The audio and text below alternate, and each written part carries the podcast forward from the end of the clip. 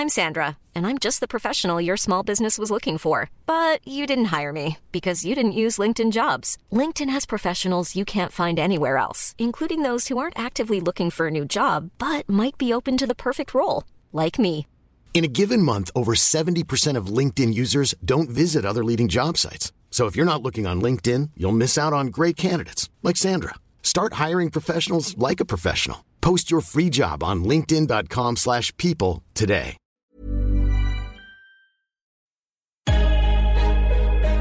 Defensively. And we get a stop going in the half. One, two, three.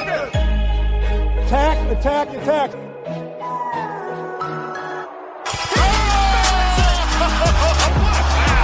And a chase down block. He erased it. Three. Bingo! It's showtime. MVP, baby. He didn't do that, did he?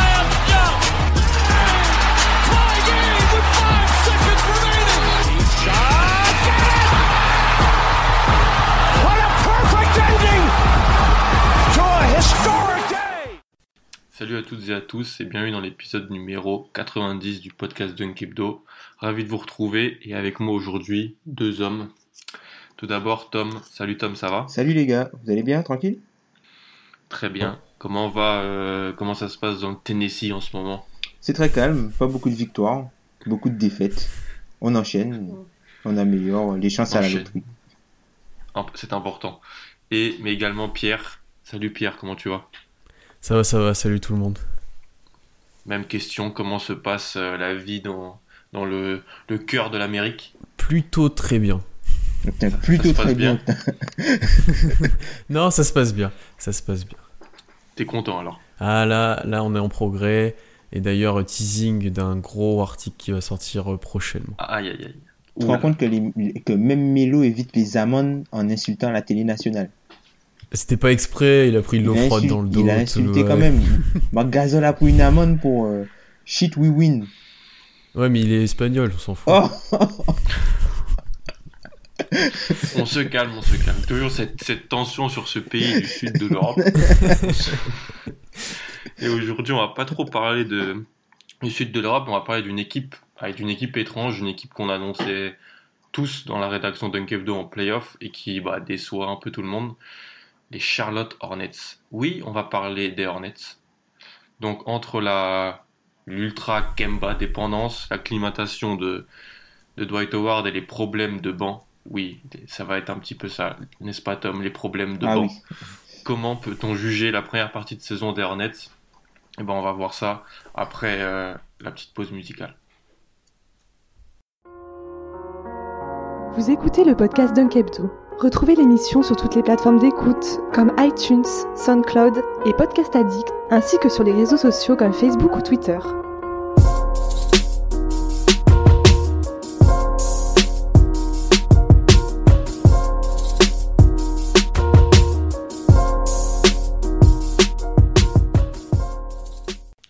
Donc l'équipe des, des Charlotte Hornets, qui est aujourd'hui 11e à l'Est. Oui, ils sont 11e, avec 15 victoires pour 23 défaites. Bon, il y a un peu de positif quand même, parce que l'équipe reste sur un, on peut dire, un bon road trip. Bon, même si c'était au sein de, je pense les gars, la pire division de la ligue, la Pacifique. Mais ils ont quand même, voilà, gagné un match sur le braquet des Warriors.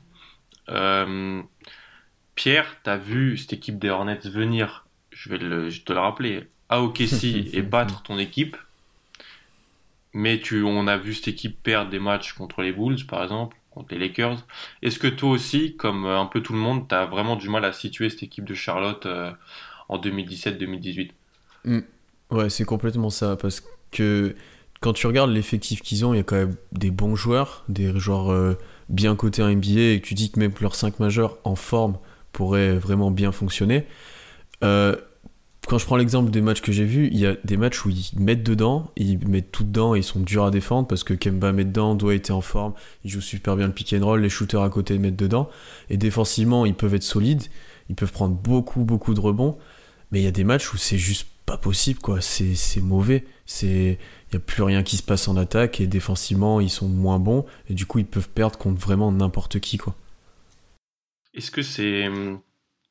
Tu t'y attendais à cette, euh, à cette dichotomie pour dire, c'est-à-dire, moi je pensais pas, avec l'assise qu'ils avaient, qu'il y allait avoir des soirs où ça allait tout mettre et des soirs où ça allait rien mettre. Je pensais qu'avec ce qu'ils avaient mis en place et le, les éléments qu'ils avaient ajoutés, il y aurait une base, il y aurait un, plancher chaque soir. Ça te, je sais pas Tom et ce que vous en pensez tous les deux, mais moi ça me surprend en fait cet écart qu'ils peuvent avoir entre des certains certains soirs, alors que pour moi ça allait être voilà une équipe planchée chaque soir avec un niveau très potable. Bah en fait, le, truc avec euh, cette équipe-là, en fait, c'est une équipe de joueurs qui sont pas forcément très constants. Donc les joueurs sont très irréguliers et du coup l'équipe est irrégulière.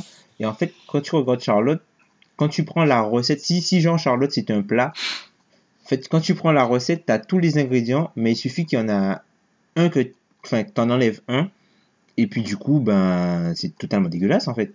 C'est plus, euh, c'est plus la même chose, et c'est, c'est, c'est assez gênant pour cette équipe-là qui est euh, très irrégulière et dont le niveau fluctue beaucoup. Je pense que c'est l'équipe, un soir sur deux, qui doit avoir le plus gros écart type de niveau. Ouais, non, c'est très, c'est très possible. Mais pour revenir sur ta, ta très belle métaphore de, du plat, euh, est-ce que l'ingrédient le plus, bah, l'ingrédient le plus important, c'est Kemba? Ouais. Et C'est sûr. j'en avais parlé un peu euh, la, la, de la dépendance qu'ont les, les Hornets envers Kemba Walker. Est-ce qu'elle n'est pas dans les plus importantes de la, la NBA Dans- J'avais dit top 3 peut-être, avec les le- LeBron, les Cavs, Giannis et les Bucks. Euh, Tom, tu partages cette analyse et comment tu, est-ce que tu, comment tu peux expliquer cette ultra Kemba dépendance? Bon, en fait, quand tu regardes bien, Kemba, en fait, quand Kemba est sur le terrain avec les Hornets, selon NBA.com, l'équipe a un net rating de plus 5. Donc, plus 5, c'est à peu près le niveau du net rating de Boston. Donc, en gros, c'est une très bonne équipe. Quand Kemba n'est pas sur le terrain, l'équipe a un net rating de moins 13. Pour vous donner un ordre d'idée, les Kings sont derniers au net rating et ils sont à moins 10. Voilà. Donc du coup, tu, tu vois un peu le, le turnaround. Du coup, il y a, y a à peu près, euh, allez, 18, il y a, un, il y a une- un différentiel de 18, quoi. 18 points de, sur 500 possessions à peu près. C'est c'est un, truc, euh, c'est un truc de malade. Mm. Et c'est sûrement dû au niveau des backups, mais ça n'explique pas tout. Non, c'est, mais c'est pour moi, et si tu regardes les, les, les, les chiffres et les stats, une équipe qui est ultra dépendante euh, de son meneur, quand, et quand c'est un meneur qui joue beaucoup un contre un, comme Kemba et compagnie, bah, elle a des stats en attaque qui sont pas bonnes. Ils sont par exemple 26e au true shooting, ils sont 28e en termes de pourcentage de passes décisives. Donc c'est, pour moi, tout ça, ça témoigne d'une ultra Kemba dépendance et aussi de, de, voilà, de son entourage qui est pas, pas au niveau ou alors pas en, Mm. pas en Mm. bonne santé. Les deux. C'est les deux. Oui. Ben, quand tu prends par exemple Batum, qui est censé être euh, son lieutenant ou sa troisième option, il joue blessé depuis le début de saison. Il l'a dit, il est- tu le vois sur son tir, il met rien dedans et il, Il court. il, il- il peut, ouais, voilà, il peut juste pas tirer. Et même après, dans sa, dans sa deuxième fonction, qui va être de créer en plus de Kemba, voire de, pour libérer Kemba de cette, euh, cette responsabilité qui se tourne que vers du scoring, il est beaucoup moins efficace et il est beaucoup moins bon là-dessus. Mm. Et euh, heureusement que Dwight fait une bonne saison. Parce que là, on va dire, là, c'est pour Ben qu'on va dire ça. Mais euh, c'est vraiment vrai, les deux joueurs, c'est vraiment les deux joueurs socles du groupe. Et à côté de ça, c'est, ben, des fois, quand les matchs vont être gagnés, les joueurs à côté performent. Et les autres fois, c'est, t'as rien, quoi. T'as vraiment rien. Et quand tu vois que l'un des joueurs plus constants, c'est Jeremy Lamb, tu, tu- ça, ça devient compliqué, quoi. Et puis, bah, après, leur banc, c'est juste, euh, c'est, terrible. C'est terrible. C'est terrible parce que, mais moi, ce qui est le, autre ou de Batum qui met pas trop dedans et qui, est, qui joue blessé, ça se voit. Moi, c'est son utilisation que je trouve bizarre. Parce que il joue pas avec le banc. Et moi, j'aurais pensé que tu mets en place, de- t'as pas, t'as pas un backup meneur de qualité, même t'as un backup meneur Mm, mm, horrible. mm. Ouais, mais Donc- justement, je pense que c'est que- qu'il est moins à l'aise dans ce rôle-là, qu'il est moins forme et qu'il, pour l'instant, il est pas efficace sur cette création-là, tu vois, avec les c'est autres. là où il, doit, où, de- où il devrait pallier à l'absence de Kemba.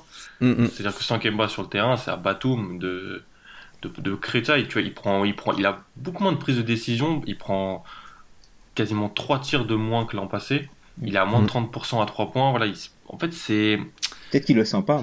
Non, voilà, c'est Ouais, ça. moi, je suis, ouais, ouais.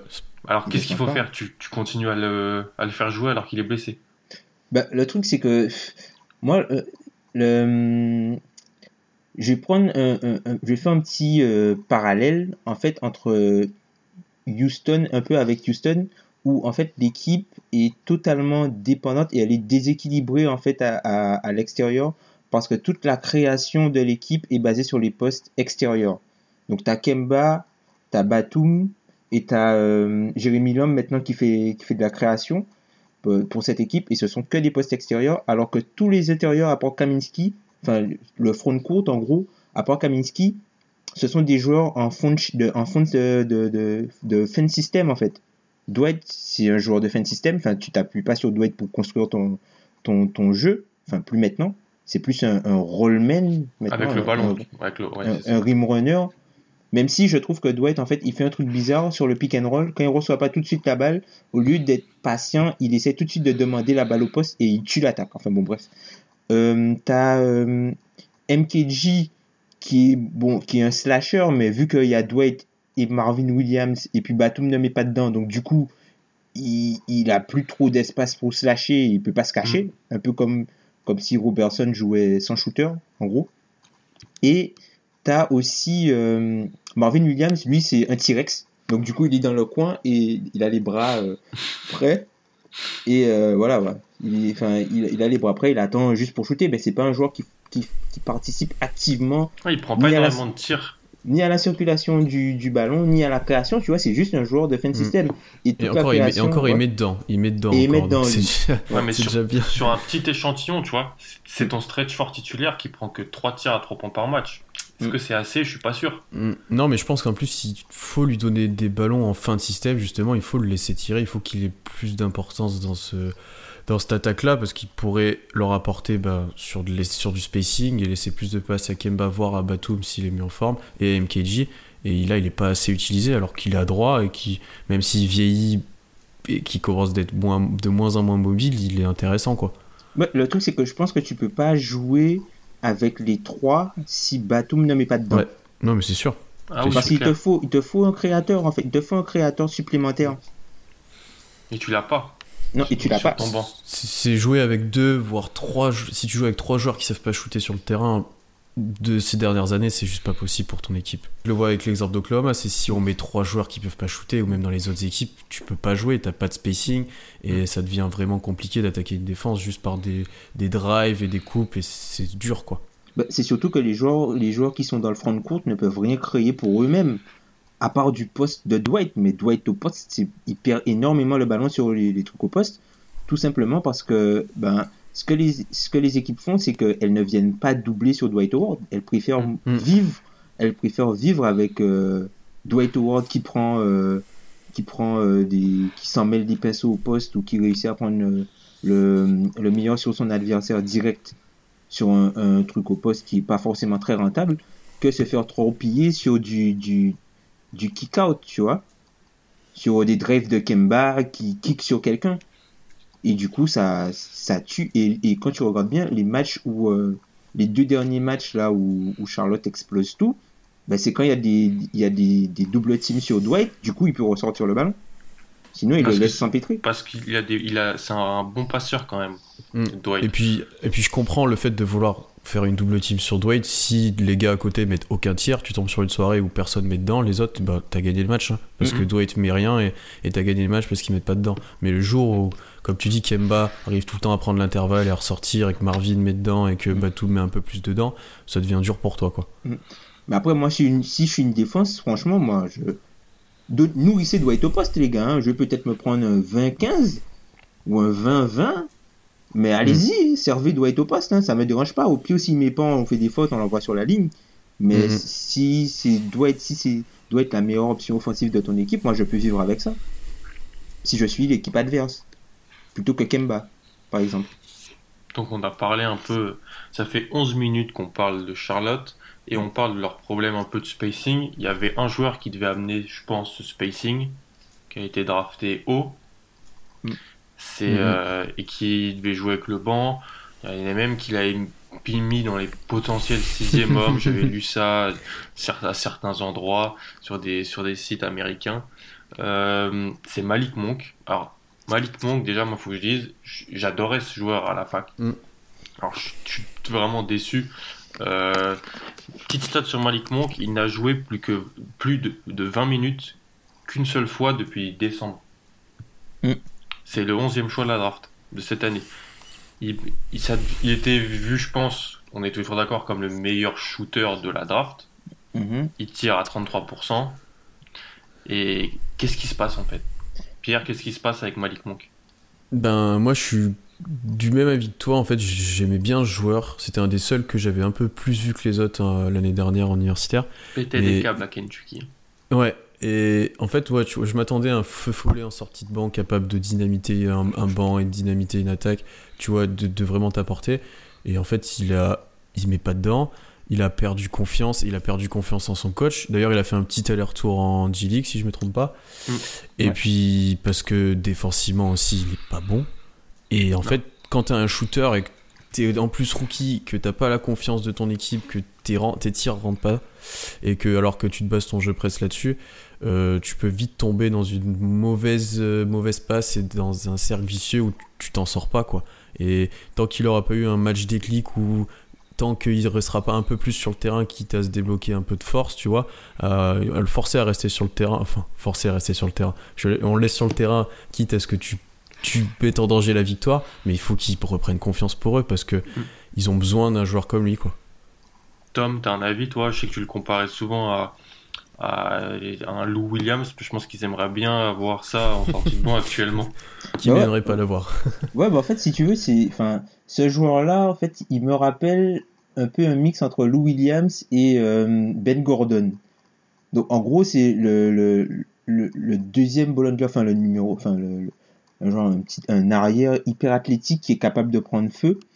Et en fait, lui, il, Clifford, c'est un coach à l'ancienne qui, euh, qui mise avant tout sur la défense. Et il te Ah, là, fait, il coach il te- plus Clifford, par contre. Là, faut Ouais, ouais, là, il coach plus, en mais- il, il devrait revenir enfin dans le dans le match de de, de, de Cave Boston il y a Van Gundy qui a dit dans, dans le broadcast puisque bon moi je regarde en anglais je regarde pas Ouais. trop euh, enfin bon euh, qui a, dans le broadcast il y a, il y a Van Gundy qui a dit qu'il allait mieux et qu'il devrait revenir Mm. donc euh, c'est à voir Mm. mais pour revenir pour revenir sur Monk. sur sur Monk en fait Clifford c'est un, un, un coach qui te donne des minutes pour ta défense avant tout même si tu mets pas dedans, si tu défends, tu respectes les principes défensifs, tu vas, tu vas avoir des minutes. Mais comme là, il, il respecte pas les trucs défensifs, bah, au début de saison, Dwayne Bacon lui était Et préféré. maintenant, c'est Trevon Graham.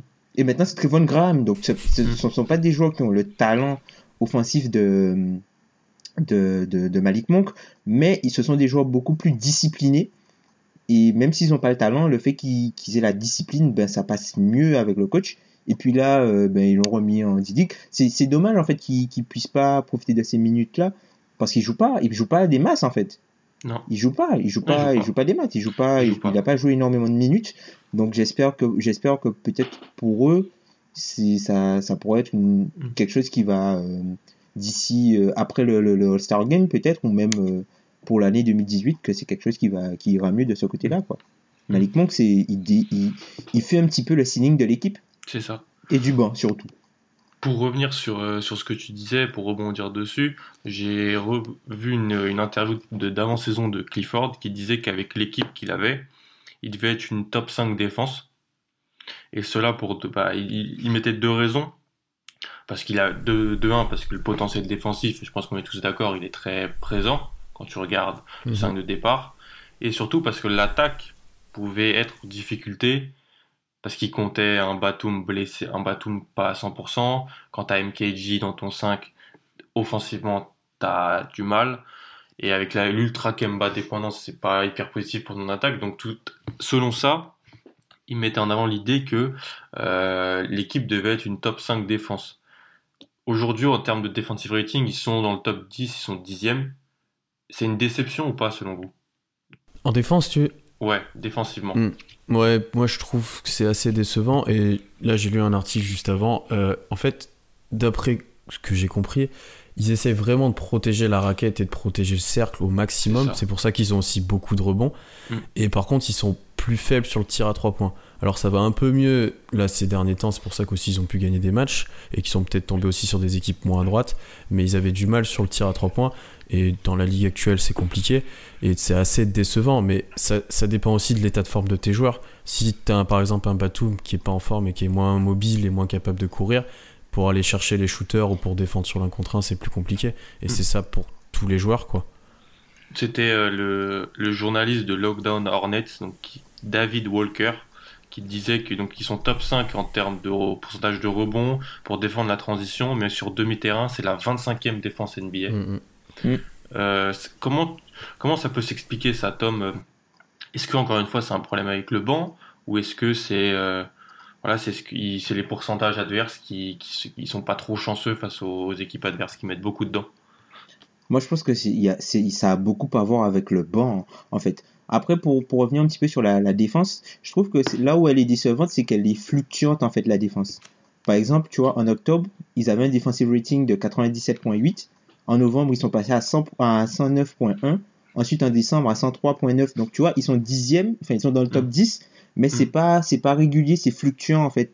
Tu as du très bon, du mauvais, c'est peut-être lié au personnel, c'est peut-être lié aux blessures des joueurs importants et tout ça et aussi au calendrier aussi hein. enfin mm. tout ça, ça ce sont des facteurs qui rentrent en compte mais si tu veux la la défense n'est pas stable.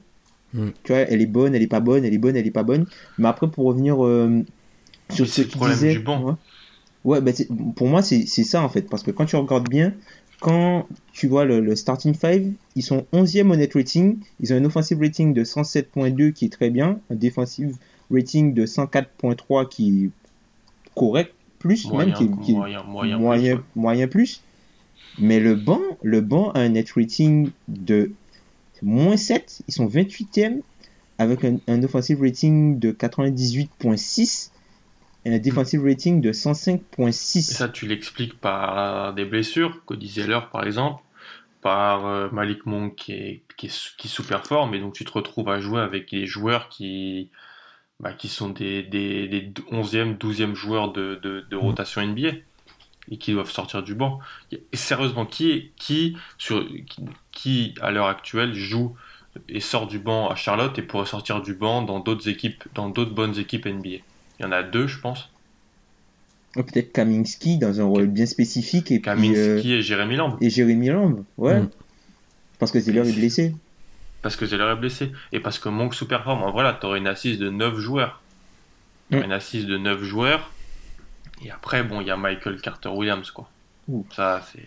Parce que quand, quand, tu dois nous donner des minutes au trio, Michael Carter-Williams, Jamie, euh, Johnny O'Brien et Trevor Graham, Trevor Graham, mm. ça devient tout de suite compliqué en fait. Ah bah c'est très compliqué. C'est très très très très compliqué. Et c'était euh, bah, le, même journaliste, donc David Walker, qui disait que si les Hornets veulent être dans un match face à une bonne équipe, il faut que le duo Kaminski-Lamb mette entre 25 et 30 points par match. Parce que parce qu'il faut limiter. C'est parce que les autres sont tellement pas bons, fluctuants, et en défense c'est tellement des passoires qu'il faut que le duo mm. Kaminski-Lamb en mette entre 25 et 30. Et t'es pas sûr de ça à chaque soir. T'es pas sûr, mais c'est possible, c'est possible. Ça reste possible en soi. Kaminski, c'est sa troisième année dans la ligue. Moi, j'ai l'impression qu'il s'est pas vraiment développé en fait. Puis il est, il est arrivé vieux dans la en NBA. Je pense que c'est surtout, c'est surtout une histoire de rôle en fait. Quel rôle tu veux donner à Kaminski dans, dans l'équipe? Parce qu'à la base, le leader de la seconde unité, c'est quoi? C'est Jérémy Lamb. Mais à la base, c'était pas censé être lui. C'était pas censé être lui. C'est juste que le mec fait une saison. Euh, parce qu'on en parlait comme un, comme un candidat à un salarié d'homme trade, hein, Jérémy Lamb, au début de saison. Bah, Pierre, tu connais bien Jérémy Lamb, tu l'as vu pas mhm. mal de fois au KC. Comment tu trouves son développement, son, son, son rôle actuel à Charlotte? Bah, Je trouve qu'il évolue dans le bon sens, déjà c'est sûr. Tu voyais ses qualités euh, athlétiques et potentiellement ses qualités de shooter. Et je trouve qu'il a gagné en confiance, qu'il a gagné euh, en, création et que en, sortie de banc comme ça, il peut être vraiment intéressant. Mm. Après, est-ce qu'il surperforme pas pour l'instant? Je sais pas. Mais. Peut-être. Et potentiellement, il peut aller encore plus haut, mais là, j'ai l'impression que, vu, vu ce qu'il donne maintenant et la régularité qu'il a, je sais pas. Franchement. Et euh, j'aimerais bien qu'il, par contre, qu'il se développe beaucoup plus défensivement. Je Mm. pense que vu ses qualités, vu ses, la longueur de ses bras, vu son, sa détente, il pourrait être vraiment bon et il a encore du mal à ce niveau-là. Est-ce que c'est pas un problème de, de QI défensif? Oui aussi, mais de toute façon ça n'a jamais été un joueur euh, très très intelligent sur le terrain. C'est un gros joueur, c'est un gros shooter, c'est un gros dunker. Il peut être capable de, il peut passer son défenseur, mais dans le jeu en lui-même, c'est pas le joueur le plus intelligent que j'ai vu. Donc en gros, il est, enfin, c'est un joueur qui est vraiment plus intéressant que quand il a le ballon en fait. Sauf Oui, que c'est pour ça qu'il a un des usages les plus hauts de l'équipe aussi, Ouais. parce que dès qu'il a la balle, de toute façon, c'est pour finir le plus souvent ou s'il va jouer pour lui. Ouais. Donc euh, Non, je suis d'accord. Franchement, je suis d'accord, mais c'est. c'est- ça- Est-ce qu'on se projette sur la fin de saison tout de suite? Parce que là, c'est vrai, ils sont revenus un peu dans la course grâce à ce road trip, mais bon, tu bats qui? Tu bats les Kings. tu exploses les Kings. Tu exploses les Kings. mais les Kings qui sont derniers à l'offensive rating, derniers au defensive rating. Tu bats les. Lakers. Bon, les Lakers en ce moment. Et tu bats les Warriors aussi. Tu bats les Warriors. Alors ça, voilà, mais c'est, sur quoi alternatif C'est une équipe qui est capable de, d'aller au KC de gagner, qui est capable de battre les Wolves, de battre Denver en début de saison quand il y avait Millsap et Jokic Ouais. dans l'équipe, mm, mm. qui est capable de perdre chez elle contre les Lakers, de perdre deux fois contre les Bulls. C'est, qui, c'est quoi cette équipe en fait? L'identité de cette équipe, c'est quoi? Moi, j'ai et c'était d'ailleurs le titre d'un podcast de Lockdown Hornets la semaine dernière, qui, qui faisait suite à la belle victoire à, à Golden State et à la défaite euh, aux Clippers où ils se font mais défoncer dans le troisième quart-temps Mhm. par euh, Lou Williams, Jamie Ouais. Wilson. Ils prennent Ah oui. 31, 31, 31, 15, je crois, ou quelque chose comme Ouais, ça. ouais, Ils se font ça, ouais. atomiser. Et pour moi, c'est quoi cette équipe en fait? Elle est où? Comment on la situe? Euh, Je sais pas, après, après l'échantillon de match de mi-saison qu'on a, euh, Pierre, c'est quoi cette équipe pour toi? Après 20 Franchement, minutes, ça fait, on essaie d'en parler depuis 20 minutes, mais t'arrives à mettre des mots ou pas? C'est dur, c'est vraiment dur. Et franchement, même là, euh, je pense que si on fait les pronostics de où ils seront à la fin de saison, enfin, il y en a la moitié, ça se trouve, qui te diront qu'ils seront encore plus bas et d'autres qui te diront qu'ils sont en playoff, quoi. Mais c'est vraiment dur à savoir parce que euh, tu sais jamais à quoi t'attendre, tu sais jamais quel joueur sera là ou pas parce qu'ils ont souvent des blessés. Et tu vois, on a essayé d'en parler depuis le début, ouais, ouais, c'est une équipe qui défend, machin, mais c'est super dur à, à les, à les identifier, quoi. Mais vraiment. Et après, si tout le monde est en forme, si Batum retrouve un peu de sensation, si Monk revient dans la rotation un peu mieux, euh, tu peux espérer qu'il remonte un petit peu dans le classement. Mais tu te dis à l'inverse, si imagine Kemba se blesse, ce qui est Ouf. possible, vu Oula. les, ce qui est possible vu ce qu'il doit produire sur le terrain, euh, c'est fini. hein. C'est c'est fini. Ouais, c'est ça. Tom, t'as un avis sur ça toi aussi? Euh, bah, je dirais que c'est une équipe assez particulière. Enfin, quand tu regardes euh, le classement, là où ils sont classés, tu vois qu'ils sont à, ils sont à exactement au même nombre de victoires ou de défaites que le- la huitième place et la dernière place de, de l'Est. Donc, je crois qu'ils sont à quatre victoires de la huitième place et ils sont Mm. aussi à quatre victoires de la dernière place. C'est ça. Et C'est quand ça. je regarde l'équipe, je pense qu'ils ont plus de chances d'être en playoff que d'avoir le moins bon record parce que tu vas pas réussir à out-tanker euh, out-tanker les Hawks. Vu, vu ce qu'a fait Denis Schroeder contre Phoenix, tu vas pas réussir à out-tanker les Hawks. Donc du coup, vaut mieux que tu regardes vers le haut, mais après dans, dans la sphère et les médias nationaux euh, américains, il y a Mm. beaucoup d'articles qui commencent à sortir sur euh, la, la viabilité d'un transfert de Kemba Walker. Donc euh, faudrait voir, vu que Kemba Walker euh, c'est le- leur plus gros asset, Mm. c'est le joueur qui est le plus intéressant. Est-ce que Charlotte est une équipe qui doit reconstruire vu que c'est un petit marché et que s'ils veulent sortir du milieu entre guillemets de la ligue du ventre mou comme ils l'appellent, est-ce que c'est pas mieux de reconstruire? Ah, J'ai plein de questions là qui me, qui me, qui me viennent à, à l'esprit. Euh, bon, déjà, Ben, sur Kemba, est-ce que Kemba est un All-Star cette année? Non. Enfin, il, a, il pourrait avoir le niveau, mais il sera pas. Mais l'équipe, Pour moi. mais l'équipe. Il a, ne il a le niveau, mais l'équipe ne l'a pas. Alors, à moins Mhm. d'être, à moins d'être genre Demarcus Cousins ou euh, à Demarcus Cousins de Sacramento ou Kevin Love de Minnesota Mhm. statistiquement tu es réel. Genre si Kemba était à, je sais pas moi, 28, euh, 28, 6 et quelque chose, Mhm. il aurait été, euh, il aurait été. Mais là, je pense qu'il y a d'autres joueurs qui vont lui passer devant par rapport au Ouais. bilan et pas Voilà. par rapport à sa qualité individuelle. Donc, il, a- donc il, il pâtit encore une fois de ce qui se passe autour de lui. Si on Mm, veut, mm, mm. si on veut encore une fois mettre en avant ça. L'autre question que j'ai, c'est donc que certains les voient en playoff, certains les voient pas en playoff. Dans le mois prochain, en gros, il y a un groupe des 4 qui, qui ils chassent, les, les Hornets chassent un groupe de 4 Mm. qui est en gros Miami, Détroit, Milwaukee et Indiana. Et vont jouer toutes ces équipes dans les prochaines semaines, même plusieurs fois. Ils vont jouer Miami deux fois en janvier, Indiana deux fois euh, en janvier, début février, ils jouent Détroit la semaine prochaine. Est-ce que c'est pas trop tôt pour jouer ces gros matchs déjà, sachant que les, sont pas encore à leur pic de forme qu'ils pourraient atteindre euh, dans un mois, par exemple, si les gens, si les, les joueurs reviennent de leurs blessures et que Monk sort de sa tanière? C'est.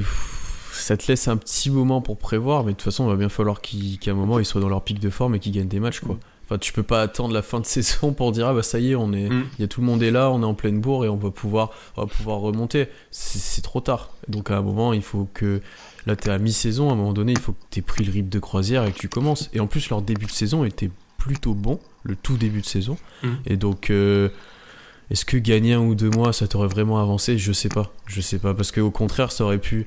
Si tu continues de perdre des matchs là tout de suite, ça peut complètement t'enfoncer et t'arrives dans, sur les grosses échéances et t'as pas de confiance et, et tu joues presque rien. Alors que là, si tu gagnes les matchs qui arrivent importants, t'es Mm. complètement relancé, ça peut redonner confiance à tout le monde et euh, euh, donner un nouvel élan à l'équipe, quoi. On peut voir ça aussi comme ça, c'est clair. Ouais, Mm. parce qu'après, le truc avec les Hornets, c'est qu'à l'extérieur, ils sont très mauvais. Ils sont à, ils sont à 5-13 à l'extérieur. Donc, il y a pratiquement que les Knicks qui font pire à l'Est. Euh, ils sont à 5-13, voilà, à l'extérieur. Et puis, ça dépend pas forcément d'eux. Tu vois, la huitième place, c'est Indiana. Indiana a eu Oladipo qui a été blessé. Mm. Ils ont perdu tous les matchs sans Oladipo. T'as Philadelphie, t'as Mm. Philadelphie avec euh, Embiid. Quand Embiid n'est pas là, il y a là. des problèmes de blessure. Mm. T'as euh, ben, New York qui voyage très mal et t'as Kristaps qui est un peu dans un creux. Et après, c'est eux, tu vois. Détroit Donc- aussi qui est un petit peu euh, dans un. Qui, qui a- Bradley est revenu, mais Drummond euh, Et- a- et- a, et pas joué et, Et Reggie est blessé. Jackson est, est blessé, tu vois. Voilà. Donc, tu sais pas, en fait, c'est c'est- c'est imprévisible. C'est c'est- Moi, je serais pas surpris d'aller voir devant euh, peut-être 3 ou, 3 ou voire 4. Enfin, ils peuvent encore aller en playoff. Hein. Parce Ah que bah oui, derrière, c'est- derrière ouais, ils vont ouais. pas se faire sauter par ni Brooklyn, Chicago, je pense pas, Orlando et Atlanta, non, jamais. Enfin, je pense pas du tout, tu vois. Donc, Après, ça, ça va se jouer aux blessures, quoi. C'est Ouais, là que tu te c'est rends ça. compte, si ça se joue aux blessures. Si c'est-à-dire que si bah, Embiid il se reblesse, mais bien, et qu'il joue, manque plusieurs matchs, déjà Philadelphie va vraiment en pâtir. Et Mm. pareil pour les autres équipes. Si Oladipo se blesse encore plus, c'est. Parce qu'Indiana est ultra dépendant d'Oladipo aussi, c'est Mm. pareil. Et donc, euh, ouais, c'est compliqué, quoi. mais Après, moi, c'est- ouais, moi je les vois plus, euh, je les vois plus essayer de s'améliorer à la trade deadline que trader des, Mm. des joueurs. Je suis d'accord aussi, donc- je pense pas qu'ils vont tanker. donc aller chercher un. Quoi? Un backup meneur? Ah, si- S'ils peuvent, s'ils peuvent récupérer Tyreek, euh, c'est bien pour eux, tu vois. S'ils peuvent récupérer un Tyreek Ouais, fais, le, fais le trade en direct. Mais attends, j'attends un trade impartial. hein, parce que tu Si récupères, tu pas Malik Monk, hein. contre Tyreek, Tu euh, récupères c'est- pas Non, non, Malik non, non. non, non, pas Malik Monk, mais je sais pas, moi. euh, tu récupères. euh, Enfin. Je sais pas, moi, si tu donnes euh, Michael Carter Williams et euh, premier pick. Enfin, et ton, et ton, ton pick pour. euh, pour euh, Tyreek, peut-être que ça passe. Mm. Et- possible. Peut-être que ça passe, hein. Enfin, après, Mm. je sais pas, hein. Bon, vous, ça pas, va c'est vous juste, faire un, tout c'est drôle. juste mais... un truc. Bon, après, vu, vu ce que Memphis joue cette année, euh, Voilà, oui. ça sert à Ouais, rien mais- de, ça sert à rien de garder Tyreek. Ouais, mais c'est votre seule satisfaction, tu peux dire, il peut vous aider dans les années futures aussi. Non, Enfin, impossible, on peut pas le garder. On n'a pas les moyens pour le garder parce qu'on l'a signé avec euh, Ah oui, c'est la vrai. biannual exception Ouais. exception et on n'a pas les droits pour le re-signer après. Non, non, C'est- il va, C'est vrai, c'est vrai. Ouais, donc va- oui. il va passer à la banque, Tyreek. Mm. mais, ok. Non, ça peut être pas... euh, Toi, trouver, trouver ça, récupérer les joueurs en santé. Mm. Et puis, mais... et Ben en parle souvent et je suis plutôt d'accord avec lui, mais Charlotte en playoff sur une série, c'est pas bon à jouer. hein. Mm. Moi, je le dis. hein. Je préfère jouer Miami, je préfère jouer Détroit, Ouais, c'est un peu comme Miami. C'est un peu comme Miami, c'est des, des équipes quand elles sont complètes, t'as pas, un- t'as pas forcément envie de les jouer. Mm. Parce que. Miami, ouais, ouais. Celle-là, elle est- Miami, j'ai peut pas trop vraiment envie de les être jouer non plus. Celle-là, elle peut vraiment être embêtante. hein. Mm, mm. Mais du Donc, coup, euh, vous, vous êtes plutôt pour euh, reconstruction, c'est-à-dire, euh, genre, euh, tu tankes cette année et puis tu essaies de, transférer Kemba ou euh, essayer d'aller euh, au maximum que tu peux aller avec cette équipe-là? Non, je pense qu'il faut essayer de remonter un petit peu, essayer de le jouer au maximum. Je pense pas que tu ailles vraiment très très haut avec cette équipe-là, mais faut, tu peux pas tanker encore. Parce que, euh, vu l'effectif que tu as, je les vois mal repartir de zéro.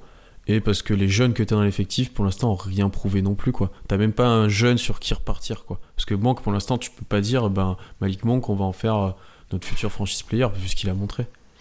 Après, c'est tôt. hein. Ouais, Après, c'est sûr, c'est sûr. Après, je sais pas, est-ce que tu peux vraiment vendre une reconstruction aux fans des Hornets?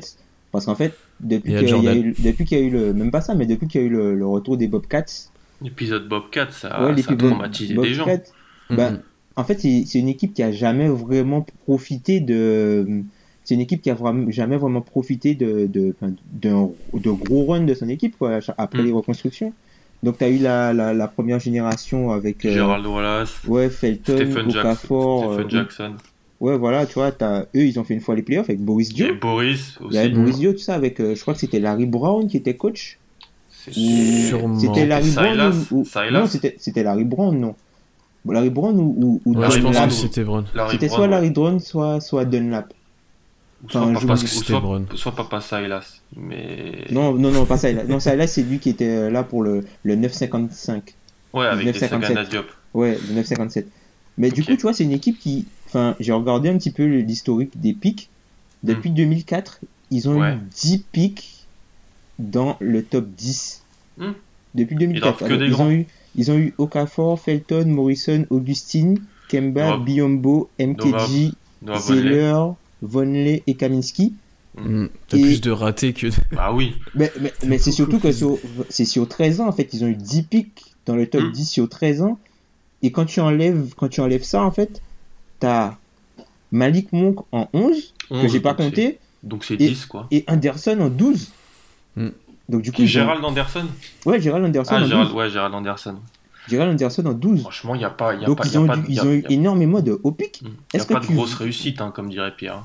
Donc, est-ce que tu vas vendre avec euh, le, le, le franchise, le, le front office en présence? Est-ce que tu vas vendre une reconstruction aux fans avec ça? Euh, non. Bah, non. Parce que non, parce que vu ce que tu draftes avant, il te reste quoi? Il te reste un ou deux joueurs que tu as drafté déjà dans les top picks euh, dans Kemba, l'effectif. Zeller, Monk, Et Kaminsky, MKG. MKG. Il en reste pas mal, mais c'est Mais c'est. quand tu vois Bah- ce que tu aurais pu faire à la place de En fait, c'est tous des de- joueurs de. La plupart, c'est des joueurs de complément plutôt que des vrais top picks qui sont, veulent être des stars ou tu vois. Après, Et c'est ouais. em- c'est embêtant Ouais. pour une reconstruction, ça. Ben, C'est une équipe qui a pas trop eu de chance, tu vois. Avec... Ouais, ils ont. Okafor en 2, alors que c'est l'année de Dwight Howard. Ils ont Okafor en 2. L'année du... Et l'année du. du, du, du, euh, Anthony Davis, ils ont du MKG. 6, ouais, ils ont MKG euh, au lieu d'avoir Anthony Davis, car euh, Wow. la- Anthony... enfin, New Orleans était géré par la Ligue, faut le rappeler. Puis après, pour, pour défendre les choix, c'est vrai que, bon, aujourd'hui, si tu fais bêtement, tu regardes, tu dis, oh, ils auraient dû prendre Bradley Bill à la place de MKG. À l'époque, on disait que c'était MKG le numéro 2. Mm, Pas mm, non mm. plus, tu vois. Bon, Kaminski, on avait fait, on en, on en parlait déjà sur le site, c'était pas top. Vonley, pareil, c'est ce genre de Mm. choix entre 8 et 12. où t- et le niveau baisse un peu, t'as pas trop de chance, t'as Mm. mal tanké, si, si je peux parler comme ça. Ils sont pas hyper responsables, mais moi je, casserais pas ça. Dans Ouais, les- même, Monk, même Monk, quand ils l'ont drafté cet été, on en parlait comme Ah, c'était bien. C'était bien, un- ouais, un c'était bon bien. fit, Ah oui. c'était super bien, Ah oui, c'est c'était exactement ce bien. qu'il fallait. Et au final, ça marche pas quoi. Mm, Parce que, ouais, Parce- parce, que c'est peut-être tôt. Parce qu'on lui demande de défendre, parce qu'on lui Mm. demande de défendre et que on lui met, voilà, comme a dit Tom, on préfère mettre un mec qui va, qui va respecter les consignes défensives, et quitte à, à être moins efficace offensivement. Mais c'est Clifford et tout ça. Donc, euh, mon petite prédiction, Ben nous a envoyé un petit message, il nous a dit, parce que c'est son équipe préférée du moment, hein, il, a un, Il a un son C- CDD. il a un CDD, voilà, euh, parce qu'il a ses joueurs favoris. Lui, il les voit en playoff. Et ben moi, je les vois aussi en playoff. Je sais pas vous. Moi, je les vois neuf. Neuf Genre, euh, ça va jouer à la toute fin, à un ou deux matchs, mais je les vois les louper de, de très peu. Et toi, Tom? Moi, j'ai plus confiance en eux qu'en la chantée de Joel Embiid. en fait. et je je crois pas en New York euh, en playoff.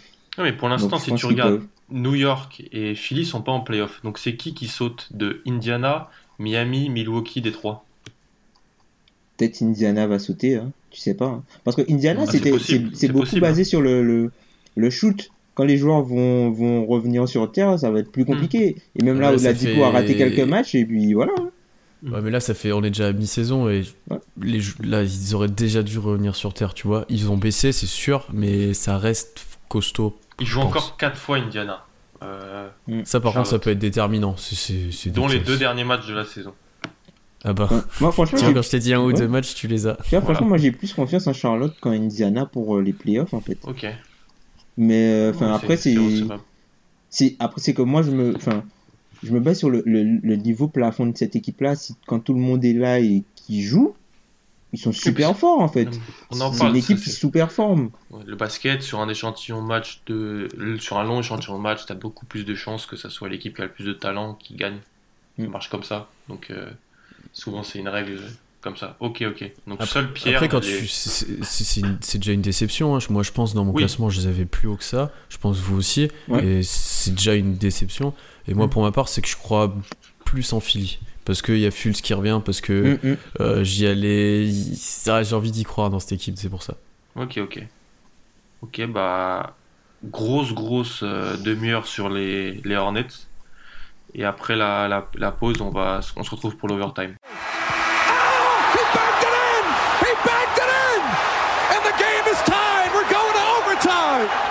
Pas mal de, de deux sujets à aborder dans cette overtime, les amis.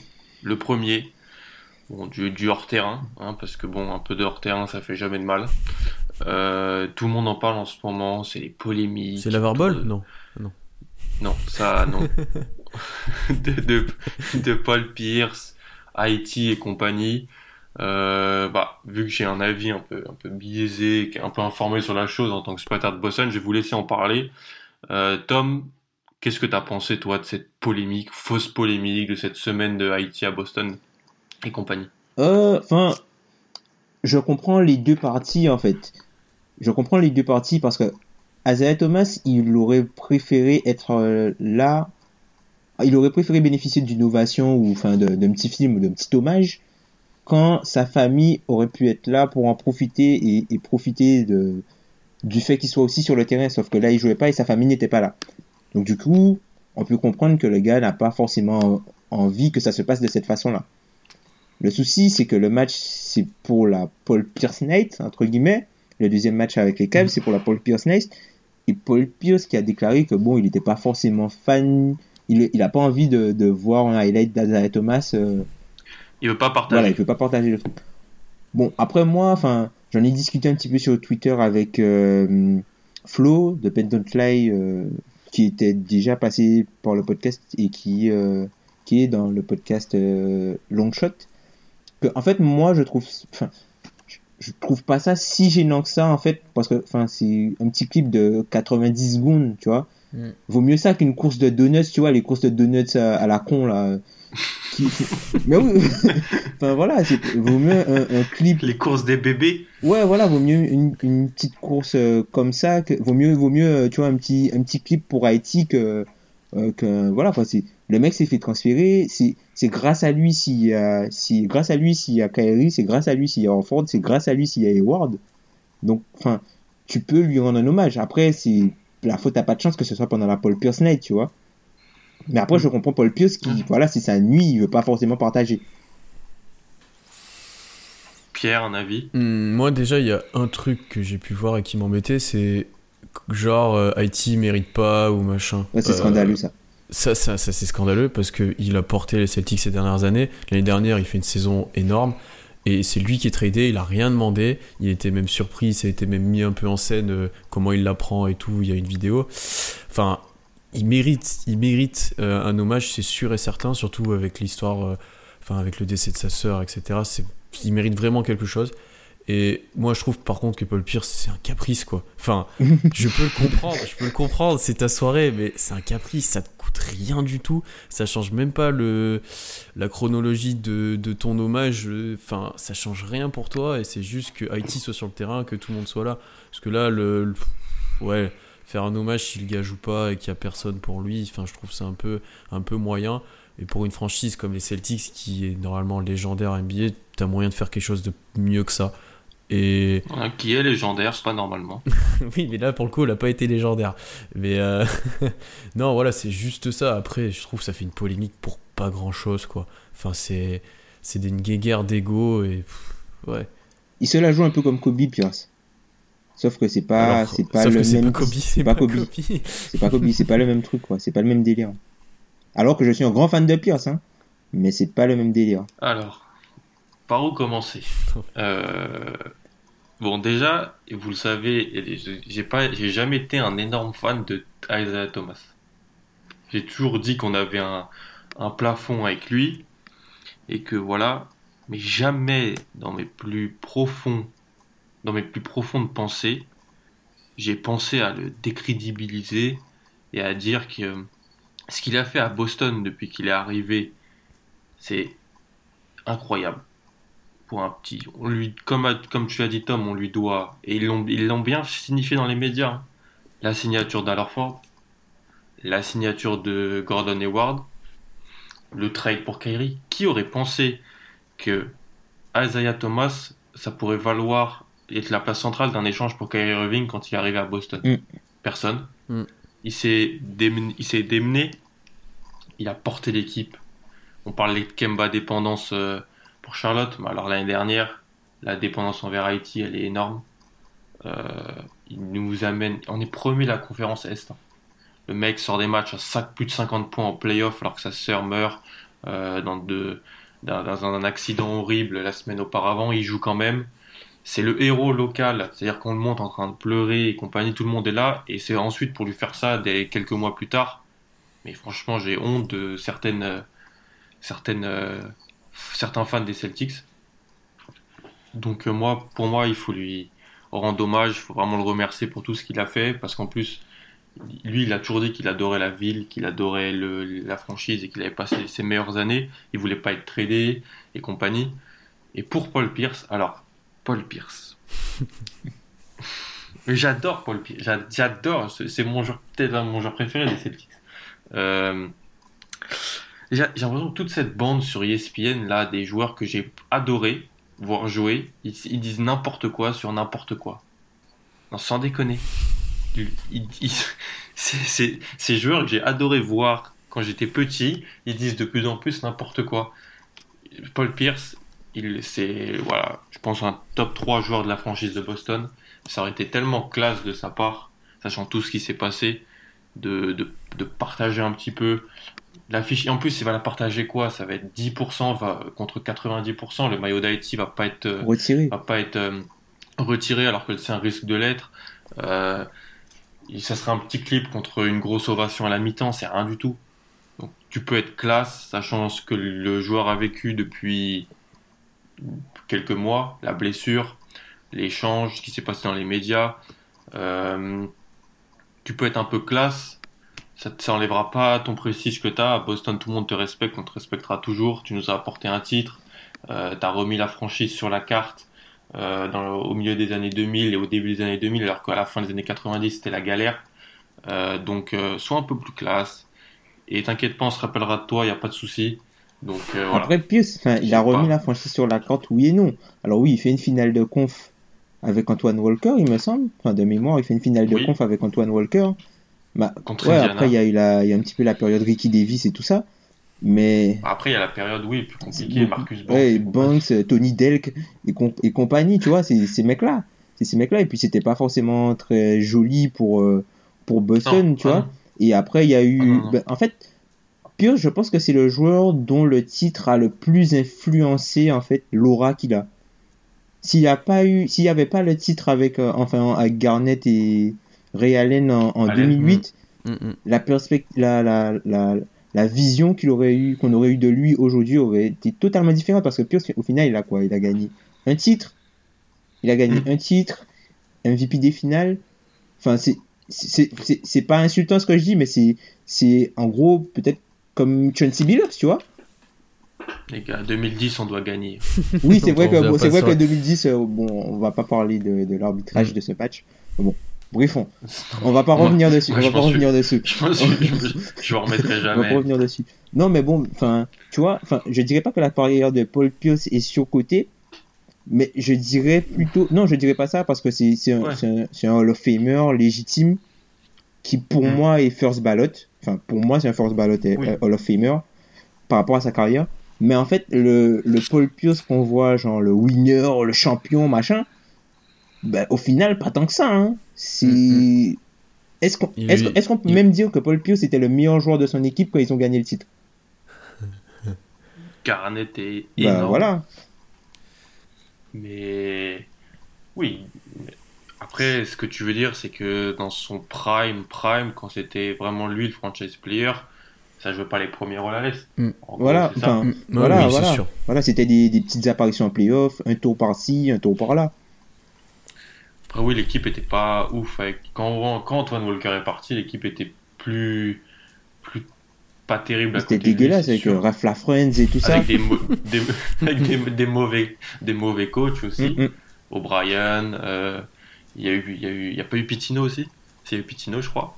Euh, donc oui, après moi, pire c'est quand, quand tu vois Boston, des maillots de Boston dans la rue, c'est Bird ou c'est Pierce. Pierce. Moi, C'est Bird ou c'est Pierce. moi j'ai un Pierce, hein, j'ai un Pierce.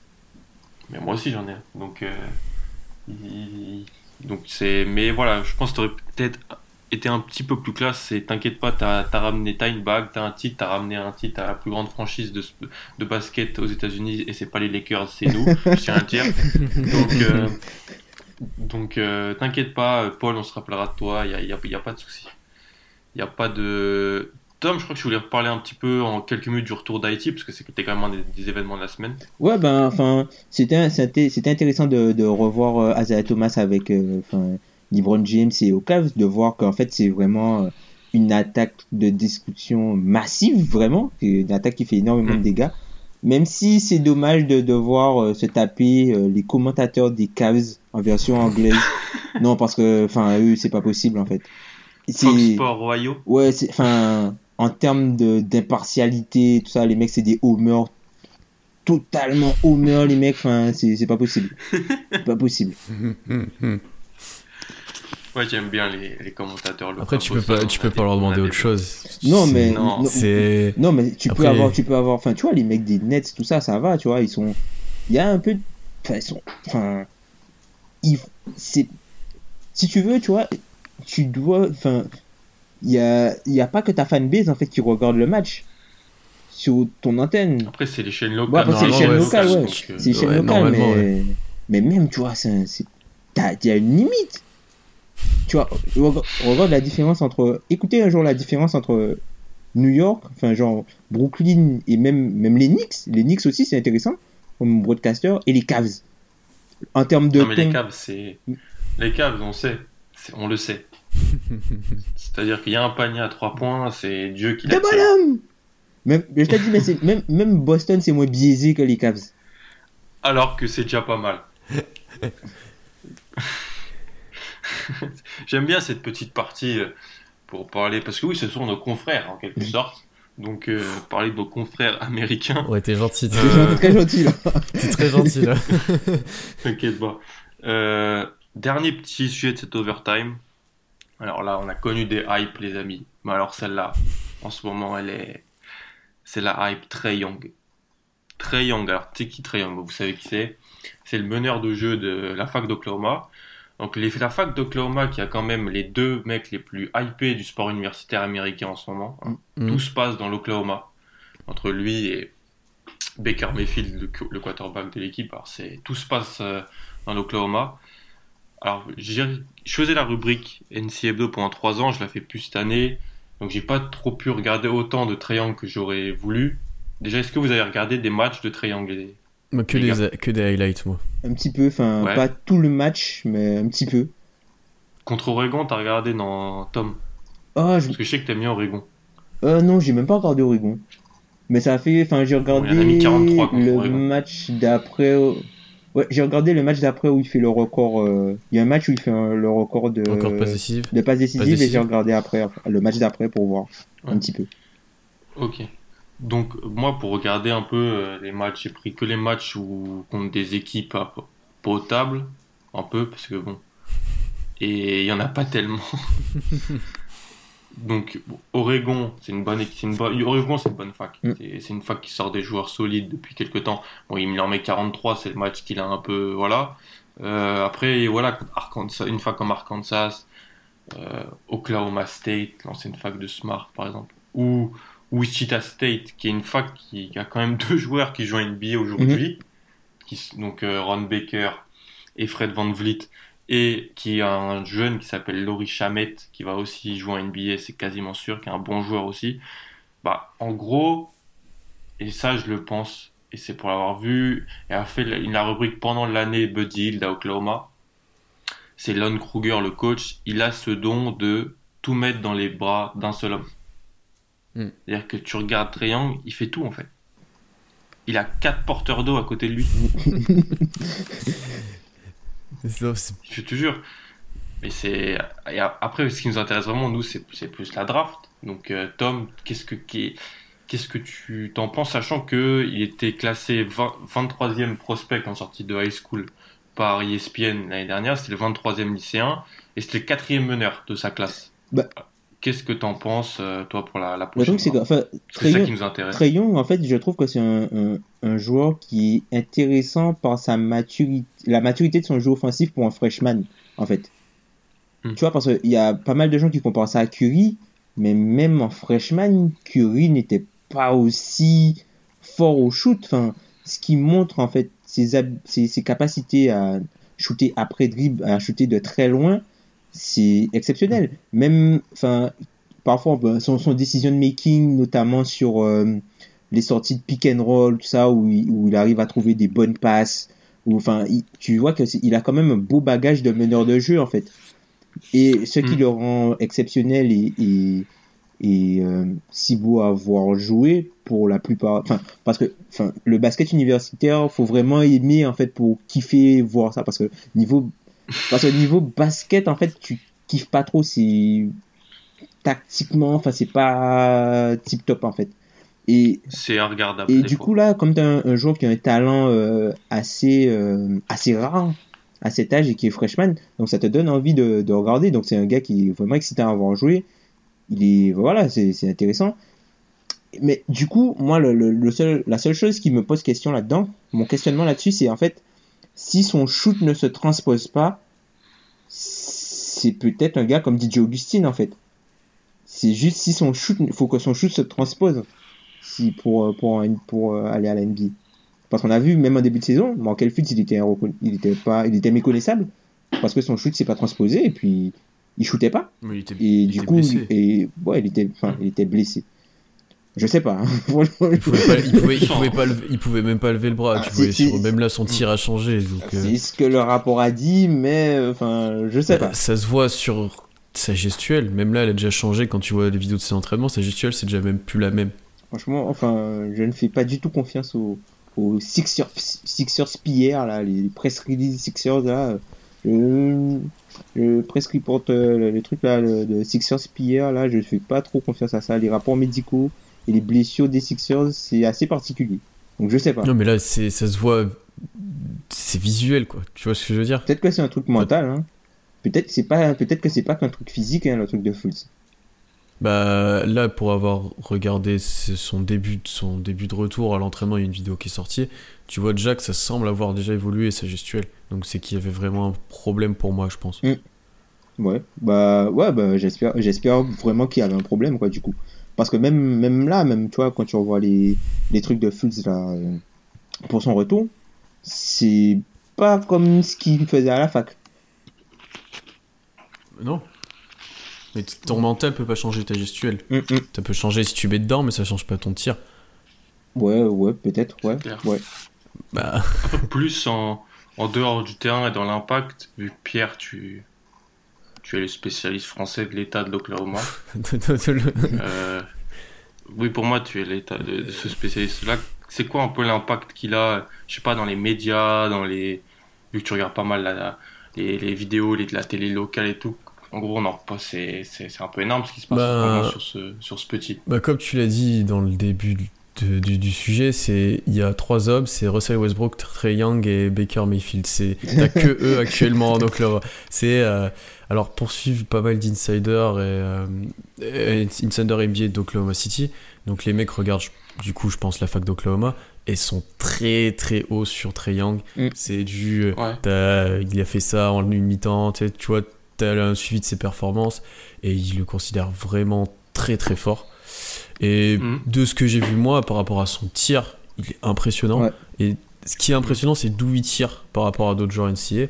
Et c'est pour ça, peut-être par rapport à la transposition NBA, ça peut peut-être le faire parce que tu vois, des fois il s'arrête, euh, des fois il tire presque du logo de. Enfin, c'est vraiment loin, c'est vraiment loin d'où mm. il tire. Donc il peut peut-être transposer. Et moi j'ai plus peur de ce que j'ai vu physiquement. Il m'a pas l'air très grand et très costaud, voire très très rapide. Ouais.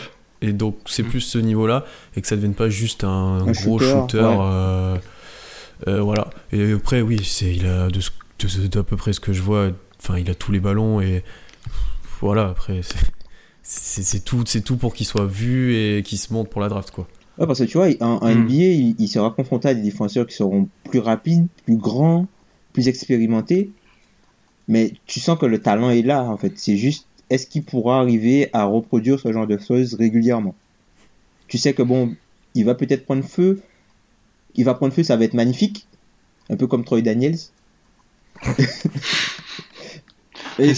On y revient à chaque fois. Et il y a des matchs où il va continuer à prendre les shoots, ça rentrera pas, hmm, donc ce sera un petit peu plus, ce sera moyen quoi. Mais après tu sens que c'est un gars qui a un talent particulier. il y a personne qui joue comme lui en fait NCAA. Il y a personne qui joue comme lui. Personne. Mm. Oh, et en plus, c'est un freshman, quoi. Un freshman qui joue mm. comme ça, qui est aussi mûr dans son jeu offensif, dans son shoot et dans, dans sa façon de, de, faire offensivement jouer l'équipe. C'est, enfin, bravo, chapeau. Non, il joue, c'est, c'est, très. Moi, je trouve ça impressionnant ce qu'il fait, donc euh, sans tomber dans la trop hype, hype des insiders de l'Oklahoma. euh, que Pierre euh, ne relaye pas. Tu ne les relayes pas d'ailleurs. C'est ah, pas sur. Euh, je les relaye pas sur euh, pas sur la fac que sur Oklahoma City. Ouais, que sur Oklahoma City. Et ils sont plus Oklahoma ou Oklahoma State? Oklahoma? Ah oui, par contre, tu vois, là, tu m'as dit Oklahoma State, je, dois connaître aucun joueur et je le connais pas du tout. Quoi. Markel Brown. Ok, ok. ok. C'était smart surtout. ok, ok. Euh, bon, bah, je crois qu'on a fini, les gars. Mm. Euh, quasiment une heure de pod, c'était cool. Ben devrait revenir la semaine prochaine, on le salue. Il va nous gérer ses, ses partiels de rentrée. Et puis, euh, bonne semaine NBA à tous et à très vite. Bonne semaine. Salut.